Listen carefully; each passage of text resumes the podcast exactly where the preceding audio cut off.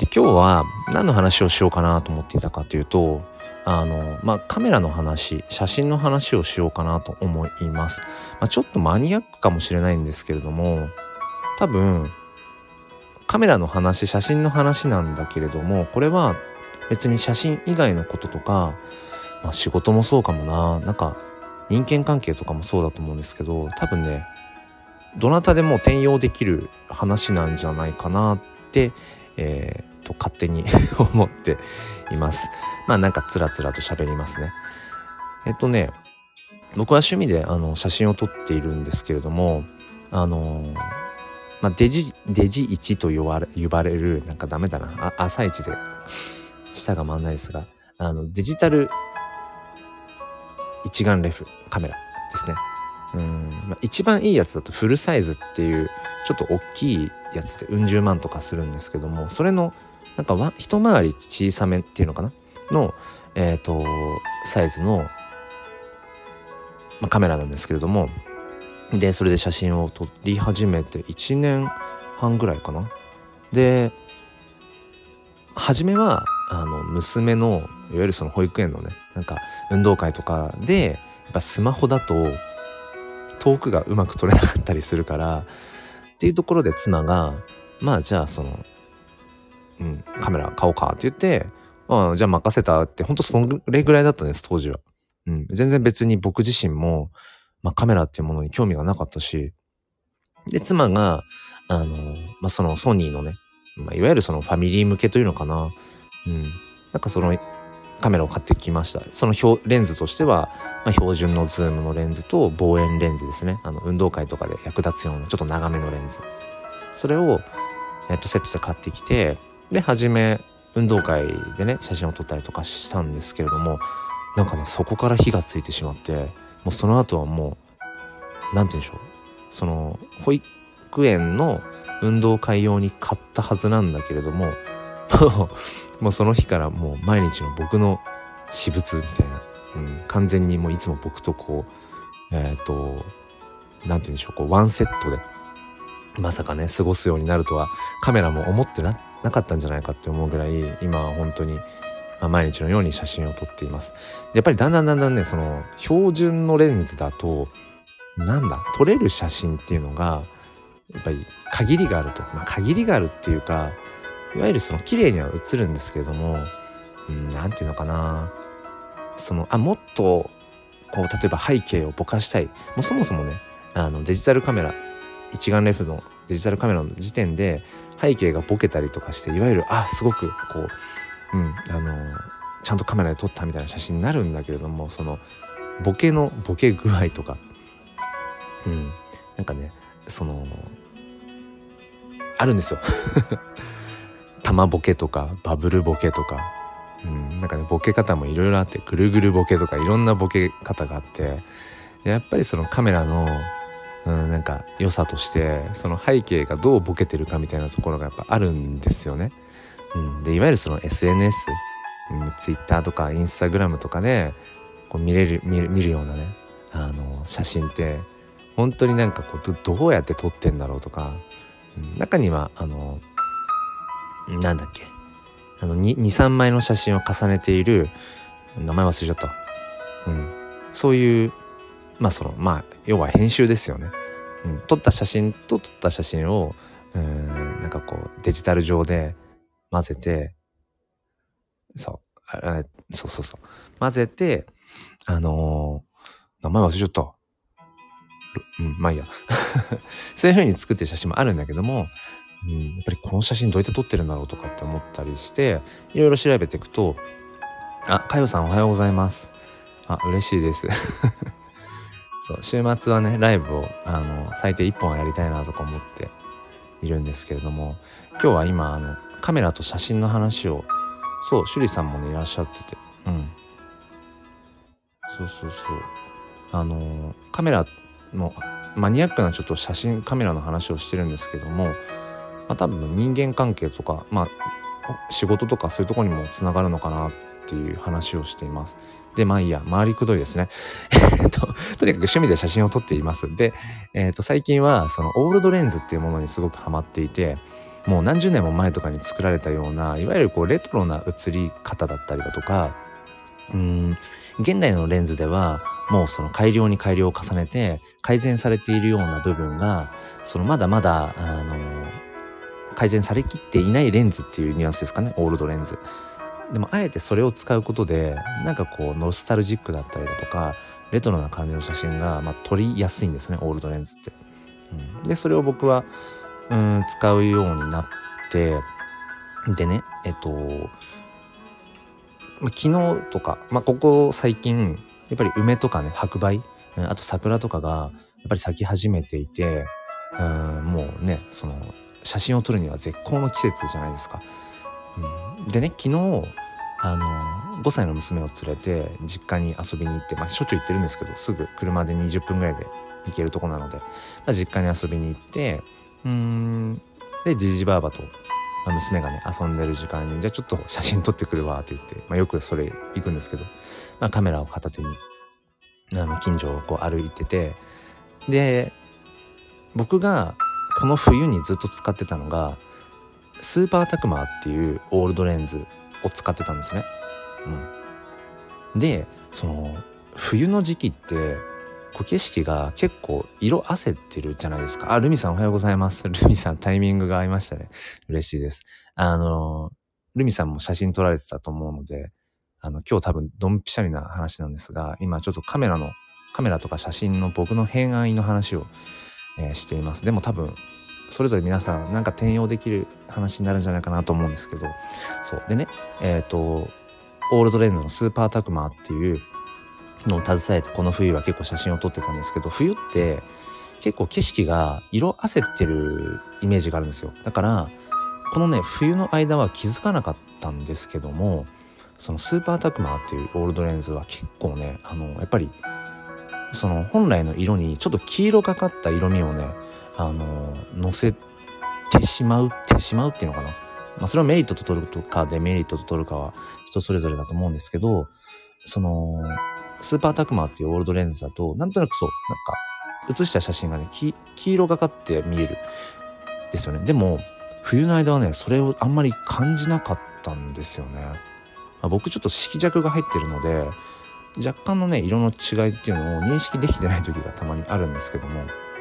でなんでそのあスーパータクマンって黄色がかって映ってるんだなって思ったかっていうとそのやっぱり春になってくるとなんかその青空のその青とかその梅とか桜とかのピンクっていうのかピンクとか白っていうのがすごいこう色鮮やかにやっぱり景色が映ってきてうんとスーパータクマーでそのここ12週間梅とか桜を撮ってたらなんかね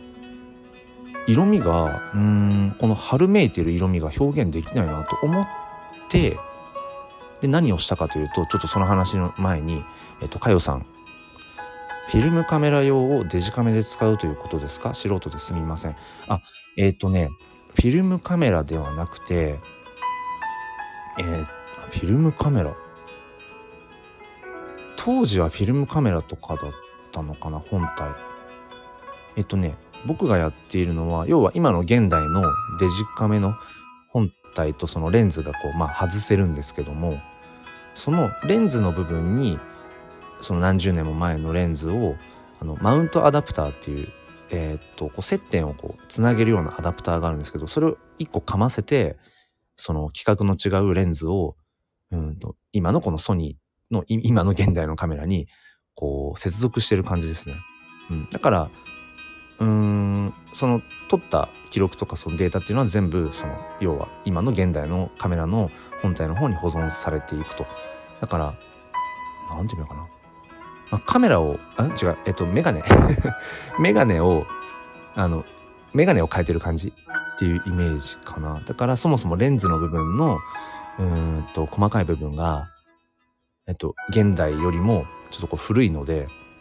うん、光の取り込み具合とかっていうのが変わってくるっていう。かよさん、伝わりましたかね？すいません。なんか改めて今、オールドレンズについてご質問を受けた時に、いまいち僕もなんかちゃんと分かりきってなかったのかもしれないですね。うん。そうそう、それでね、えっ、ー、と、あよかったかよさん伝わったみたい そうでそのスーパータクマっていうレンズでなんかいまいち梅のこのねなんか鮮やかな感じが表現できないなと思ってで僕は、うん、と他にあのね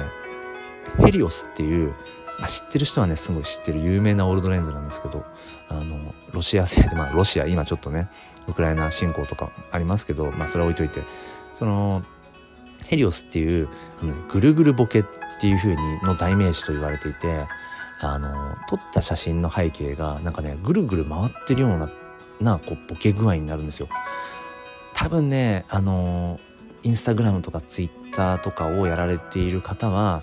一度や二度はね多分ね見かけたことあるんじゃないかなっていうね。うん。ぐるぐるボケ。であのそのヘリオスっていうのを僕はオールドレンズ最初に買ったのはそのヘリオスだったんですね。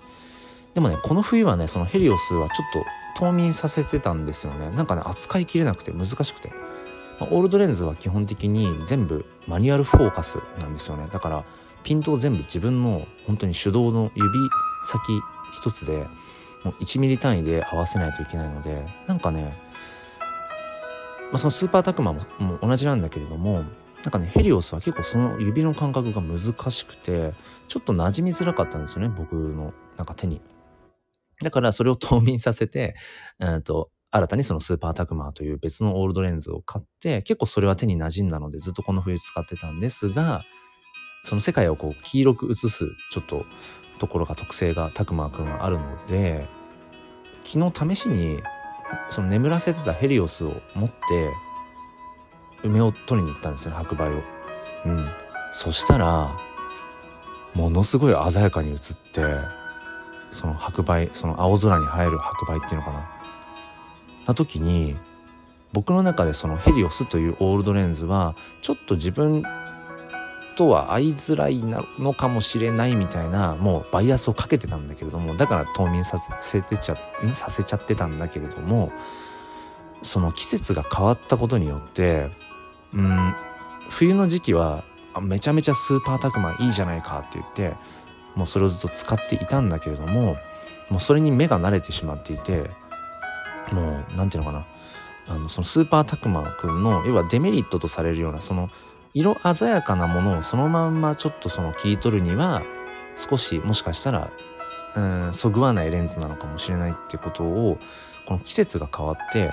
景色が春めいたことによってその気づけたという。で一度ちょっと自分の中で過小評価しちゃっていたヘリオスがまた、うん、浮上してきたっていうそんな話。超マニアックですね。超マニアックな話をしてると、うん、分かってるんですけれども。でじゃあここから転じて何なのかっていう話なんですけどやっぱりねなんか一つのこと一つのもの一つのことをにこう特化して突き詰めていくっていうことはすごくやっぱ大事なんだけれども一方でなんだろうな思い込みが発生してしまいがちっていうのかなだから時としてやっぱり違ったものに目を向けるまあ僕は今回そのレンズの話ですけど違ったものに目を向けるとあずっと自分はこう思い込んでたけど実はそうとも限らなかったっていうその新たな価値に気づいたりすることってやっぱあるなって思いましたね。うん。そうそうそう。挨拶が行われていて、ルミさんとかよさんとシュリさんが。いいですね、なんかね。あ、ルミさん何ミリレンズ？えっ、ー、とね、その時によるんですけれども、基本的に使いやすいなと思うのは35ミリですね。35ミリ。ただ僕はそのフルサイズカメラじゃなくてデジーチなのであの ARS-C っていうサイズのやつだからえっ、ー、とね 35mm のやつがえっとね1.5倍だから50ちょいとかになるのかな？うん。被写体との距離としては。うん。そう。えっと 35mm の標準とかもあるしえっと、28とかもあるしうんとオールドレンズのタクマがあれがいくつだ？あれは換算すると多分60とか70ヘリオスとかは換算すると80に近くなるのかな？結構中望遠って感じですかね。うん。あとはマクロレンズとかも使うのでマクロレンズだともう本当にもう超接近してね鼻のもう壁にぶつかるぐらいのレンズぶつかっちゃうぐらいで撮れたりもねしますし。うん。ねルミさん鼻の時の写真でそうそう近い方が綺麗だったり。でもちょっと引いてね撮るのも良かったりして。そうなんですよ趣里さん。同じそのね世界ね見えてる世界でもレンズ変えるとね見え方が変わるんですよね。なんかねこういう写真の話をしてる時にこのねあの画像をこのスタイフライブで画像をねアップできたらいいなって本当にいつも思うんですよ。ツイッターのねスペースだとそれができるんですけど今ねそう昨日撮った写真とかそのスーパータクマちょっと黄色がかって写るスーパータクマとそのぐるぐるボケで有名なヘリオスで同じねアングルで撮った白バイの写真があってツイッターの方でアップしてるんですけどそういうのをねこっちで引っ張ってこれたらいいかなと思うんですけどね要望出してみようかななんかいろいろ問題があるのかな？このライブ配信で。ねその画像をうんなんかこのここのなんかコメントのタイムラインにアップするっていうのがね。うんそうでも趣里さんそうなんですよ。レンズ変えるとねほんと見え方変わるからうん面白いですね。そうかやさんルミさんもね写真家まあ写真部そうですね写真部だったんですよね。かよさん今の話は全く理解不可能。本当ですよね。僕もね自分で喋ってて超マニアックな話をしてるなと思って。でもねあのなんかすごい手前味噌で手前味噌とは言わないか。あのあの偏愛の偏愛的な話マニアックな話って僕はすごく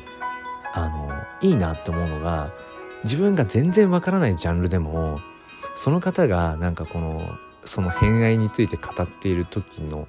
なんか様子とか結構好きで楽しそうに話すじゃないですか。自分で言うのも変だけど。でねそのコアな部分っていうのかな。マニアックなものって要はその物事のすごく深いところまで潜ってると思うんですよ。深いところまで。で物事って深いところで僕はね続いてると思うあの繋がってると思うんですよ。横の動き。だから写真とかカメラでものすごいマニアックな人が潜り込んでいる深い部分の位置とえっ、と例えばじゃあかかよさんおお裁縫編み物とかでしたっけ？編み物とかでものすごい深いところまでマニアックにやってる人のこの真相の深い部分って僕ね同じようなねなんかこう気づきというかあの心理がねあの誠の断りですね。心理がね僕あると思ってて。だからすごいマニアックな話から得るものって自分に転用できるものってね結構あるよなって思ってるんですよね。っていう今の話もちょっと伝わりましたかねなんかものすごい抽象的な話をしちゃった。うん。うんうん。えー、っとねかよさんねえー、っとそうあのレンズに全部その焦点距離っていうのがあってあの大体標準と言われるうんのが35ミリメートル、うん、っていうものなんですけどえっ、とその本体の方ですね。カメラの本体レンズとカメラがま別々だとして基本的にデジカメってその一眼レフのデジカメってレンズを変えられるのでその本体にによるんですね。その 35mm っていう焦点距離のレンズをえっとそのフルサイズっていうまあ一番大きいちょっと大きめのカメラにが基準になってて、うん、それでそのレンズをつけると 35mm の焦点距離になりますよっていう。で僕が使っているのはそのフルサイズじゃなくて何ていうのかな一回りちょっとちっちゃいよりまあコンパクトなものででその本体なので 35mm のレンズで写すこの写真の画角っていうのかな、うん、この見た目の大きさのね一回りね周りがこう欠けちゃうようなイメージなんですよね。僕の持っているそのカメラの種類だと。でそうするとその 35mm の焦点距離の約1.5倍した映り方になるっていう。そうそうそう映り方になるんですよね。だからえっと 35mm のレンズを僕のカメラに装着すると結果的に焦点距離が50ぐらいになるんですよね。そうそうそう。だからえっとねじゃあ佳代さんこんな感じの焦点距離のイメージで言うと例えば今カメラを自分が持っているとして目の前にじゃあリンゴがあるとします。で自分は動かずにリンゴも動かずにえっとじゃあ 35mm の例えばレンズで焦点距離 35mm でえっとリンゴの写真を撮ったとしますでその写真が 35mm で撮った写真で例えばじゃあ 50mm のレンズでその同じ位置から動かさずにリンゴを写真を撮ったとすると,、えーと、50ミリになるとリンゴが近くに映るイメージですね。そう35ミリよりも50ミリの方がこうより近くに見える。でさらに言うとそこからまた70とか焦点距離が70ミリミリとかっていうものもあるんですけど、まあ、中望遠って言われるようなやつで。そうするとリンゴがさらに自分に近くなってこう見えるっていう。そうそう。そんなイメージですね。うんうん。で人間のね普段見ているこの目で見ている世界っていうのかな？が大体ねえっ、ー、と50ぐらいだったかな。ん？35だったっけ？なうん。なんかねそそれぐらいだなんですよね。うん。そうそう。えっ、とルミさん望遠レンズとかは長いレンズですが分かりますか？で芸能人とかを撮る場合は望遠とかになるのかなって。そうですね。いわゆるその人物を撮るポートレート、写真、うん、とかを撮るときは、うん、中望遠って言われるものが使われることが多いのかな？うん。だからその、50、60、70、まあ、70とかそれぐらいの焦点距離。で、中望遠になるとどういうことかっていうと、そもそもレンズのその焦点距離的に、うんその人から人にそんなに近づかなくてもその人が大きく映せるっていうところで中望遠っていうところですね。うん、そうそうあよかったかよさん説明でうんそう本当にねまさにねこう写真とかをね今こう出せたらね 共有できたら伝わりやすいなと思うんですけど。うん。そうあとルミさんそうフィルターありますよね。僕もね全然使いこなせてないんだけど2枚一応フィルター持ってますね。うん。なんかあの ND フィルターっていうあの太陽とか例えばレンズ向けるともう明るすぎてあのバーンアウトっていうのかな？こう白飛びしちゃったりするんだけどもそれを光の量を抑えたりだとか。そうなんかいくつかねありますねフィルターねそうそう魚眼レンズ広角レンズとかねいろいろ。僕が説明になってるのね。僕もね魚眼レンズは持ってないんですけどもうんと広角レンズはあるな。広角レンズは人間がこう見ている、うん、景色よりもさらにこう広い感じでうんと映せる。すごい雑な説明ですね。魚眼レンズはなんかあのまさにその魚の目のようにあのなんていうのかな。写真撮った時にその世界景色がこうぐるっとこうなんかまなんていうの？こう丸く丸く映る感じイメージ。うん難しいな。難しいですね。うん。ライブのサムネはお写真にできる。これ今からは無理でしたっけ？今から、今からはあれかな？あの、今からは、今からは難しいのかな？うん。えー、っと、あ、こうさんおはようございます。今週は早めに間に合いました。ありがとうございます。あの、カメラと写真の今、すごいマニアックな話をしてるんですけど、あのマニアックな話って意外と自分と全然そのジャンルが違うものでも自分ごとに転用できることってあるよねっていう話をしていました。うん、そうそう。なんかマニアックな話って結局その人がそのジャンルに関してすごいコアなところまで突っ込んでるからうんなんか普遍的な価値とかっていうものにたどり着いてるニュアンスがあるんですよね。マニアックなものって。そうそう。だからなんか是非 このすごいマニアックな話からなんかねご自身のうん、お仕事とかなんか好きなこととかになんかつながったらいいなとかって思いつつ。うん。ルミさんいってらっしゃい。ご挨拶。うん。ね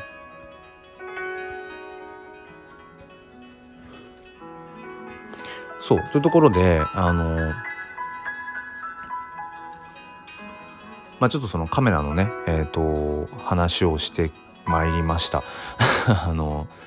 そう僕は趣味で写真を撮っていてうん、ここ最近はそのオールドレンズっていう、まあ、一昔前のレンズをいろいろ持っていて、まあ、写真を撮るんですけどもこの梅とかね桜が咲き始めたこの春のこう鮮やかなね、うん、景色をこう撮る時にやっぱこうレンズによって全然映り方が違うっていう、うん、で結構こう僕が気に入ると一つのものばかりを使うまあ癖というのかなそういうところがあるんですけども結構ね一つのものに執着しすぎてしまうと物がね見えなくなってくるっていうかもう凝り固まっちゃうことがあるんですよね。うん、でもうんとともするとまた違ったものに変えてみたりな僕の場合今回レンズですね。レンズを変えたんですよちょっと。この冬使っていたスーパータクマっていうオールドレンズからもう一つのねオールドレンズのヘリオスっていう風に方に変えたらものすごい鮮やかに写真が撮れてうん。だからちょっと自分の中でバイアスがかかってたんですよね。今自分に合うオールドレンズはそのスーパータクマーだと思ってたんだけど実はそれはそのレンズは結構景色を黄色がかって映してしまうっていう特性があってそれに気づいてなかったんですよねこの冬ずっと。うん、でもレンズを変えて映してみたらそっか。なんか自分がうんこれがベストだって思ってたけどもそのベストっていうのもレンズの場合は季節によってもベストなレンズが変わってくんだなとかっていうことに気づけてうん。そうなんですよ。だからねまあ、かよさんがおっしゃってるみたいにそう春のおかげで思い込みを見直すことができたってまさにすごいなんか詩的な表現素敵ですそれ。春のおかげで思い込みを見直すことができた。でもまさにそうですね。そう景色がね春めいてきたことによって僕のそのオールドレンズに対する執着心みたいなものがねなんか解き放たれてそこからなんかさらにあそうだなって、うん、なんか一度もうこれってこういうものだっていうふうに決めつけてしまってることって僕らは多いですよね。日々ね生きてて。うん、でなかなかそのねやっぱ無意識だったりするからそのね一つのものに執着してるっていうその執着心をに気づいて解き放つっていうのも結構難しいんだけれどもそう。ねかよさん魚眼レンズ知ってましたハイブランドのフェンディが魚眼レンズめっちゃ高そうじゃないですか。フェンディが魚眼レンズ出してるんですか？絶対それ高いな。うん。そうそうこうさんレンズを変える視点を変える。これは学びですね。って。そうそうもうまさにね。そう。ほんとそう。おっしゃる通りだと思います。あの僕はこのねスタイフの前向きファインダーチャンネル前向きファインダーっていうのが結局まあ自分のその好きな写真カメラっていうものとかけてるんですけども、まあ、ファインダーっていうカメラの覗き窓。でこのカメラの覗き窓って結局僕は、うん、ちょっと比喩的な表現ですけど、まあ、心に覗き窓をみんな持ってて、まあ、心にだからファインダーがあって、まあ、色眼鏡とかも言いますけどね。うん、メガネでもいいしレンズでもいいんだけど、まあ、心にそういう覗き窓を持っていてそのレンズがやっぱり曇ってれば世界は曇って見えるし、うん、その心のファインダー覗き窓がなんだろうな。やっぱりひび割れてたらやっぱり世界は歪んで見えるし、うん、だからなんかその本当に自分次第だなっていうそういうメッセージもこのチャンネル名にはまああってでそういう自分のうん、良くも悪くも思い込みっていうものにこう縛られすぎずにいつもこうクリアなフラットな状態で景色を見ていきたいなっていうでさらに言えば僕は、まあ、その HSP 気質うん、まあ、結構人よりも傷つきやすかったりとか感じやす感じすぎてしまうところとかが多いのでうん結構そのネガティブというか悲観的に陥りやすいんですよね。ほっとくと。ほっとくとね。だからそんな自分をうんなんか前向きであろうというだから前向きになれるファインダーを覗き窓を自分の中に携えていたいなっていうそういう、えー、意味合いがありますという突然 k o さんにこのチャンネルの コンセプトをあの語ってしまったというすいません暑苦しくて。うん、ですね。うん、今日もまたちょっと娘があの出かけたいって言ってる場所が屋外でねあの、ま、すごく動物とも触れ合えたりだとか、まあ、自然とも触れ合えたりだとか、まあ、遊具もあったりする、うん、場所があって、まあ、ちょっとねこのじ、まあ、この時期でちょっと室内とかはねあのはばかれるんですけども、うんまあ、屋外で、まあ、マスクしてこう距離取りながら、うん、遊べたらいいなっていうあ遊べる場所があって、うん、そこにまた今日行こうかなと思ってて。そう。またそうですね。カメラを携えて行こうかなと、うん、思っています。いや本当にさっきも言ったんですけどこのあれですね。スタイフのライブ配信で写真とかその画像をね共有できたらいいなともずっと1年近く思ってるんですけどうん。今ねこうお見せできたらよりこの話が伝わるのになって思いながらまあでもあれかな。やっぱり声と言葉だけっていう制約がこのスタイフの世界にはあるからまあだからこそいいのかもな。